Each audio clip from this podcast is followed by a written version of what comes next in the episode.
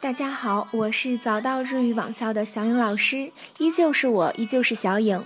今天呢，给大家介绍一下在日本打伞的礼仪。现在的日本呢，到了多雨的季节，很多朋友呢都会想要留意雨伞的使用方式。今天的老师呢，就来简单的介绍一下。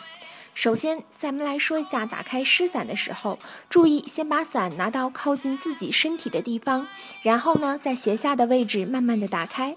收伞时注意不要溅到别人的身上，把伞放低收起，尽量使水滴往下流。而且，即便是很短的时间，拿着湿了的伞走路时，注意不要碰到别人。这里呢，就是最基本的礼仪。打伞走路和别人迎面错过时呢，尽量要相互避免把水弄到对方的身上，把伞呢往有人的地方倾斜一下。虽说是很小的细节，但是这些在日本可是非常重要的。嗯，都学会了吗？